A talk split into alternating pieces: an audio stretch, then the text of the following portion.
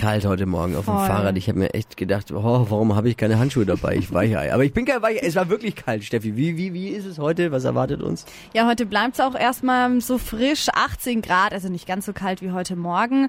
Es bleibt auch die ganze Woche eher nass und grau, aber am Samstag, da sieht schon ein bisschen schöner aus, da kommt auch mehr Sonne durch und es wird wärmer. Ja, ich habe gelesen, es ist Hochfridolin fürs Wochenende. Sonne und warme Temperaturen, wenn es kein Lügenhoch ist oder eine Schwindelfridoline. Dann haben wir das am Wochenende. Donnerstag, äh, spätestens Wochenende wieder Biergartenwetter dann auch. Oh das ja. ist toll. Also äh, ohne, dass uns die Servietten vom Nachbartisch in die Visage äh, fliegen. Was es für die sommerlichen Temperaturen am Wochenende für Trends gibt, die hat Steffi jetzt. Hypes, Hits und Hashtags. Flo Kerschner Show Trend Update. Ja, ich habe einen neuen Food-Trend im Netz entdeckt und zwar Blüteneiswürfel. Die sind echt super hübsch und machen aus jedem Drink was ganz Besonderes. Und geht auch ganz einfach. Dafür braucht ihr einfach essbare Blütenblätter. Die gibt's aktuell auch überall zu kaufen. Findet ihr immer im Gewürzregal mit dabei.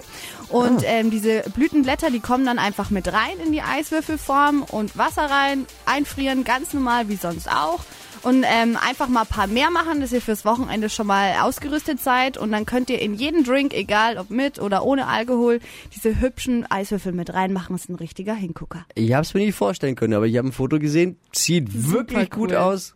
Da schmeckt die Weinscholle noch besser, glaube ich.